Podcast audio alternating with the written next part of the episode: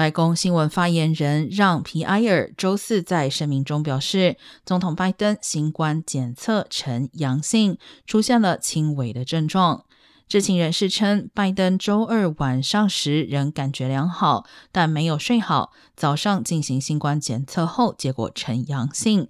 他感到疲倦，出现流鼻涕和干咳症状，已经开始服用辉瑞研发的抗病毒药物 Paxlovid。白宫表示，根据 CDC 的指导方针，拜登将在白宫隔离，并在此期间继续全面履行所有职责，直到检测呈阴性才会返回现场工作。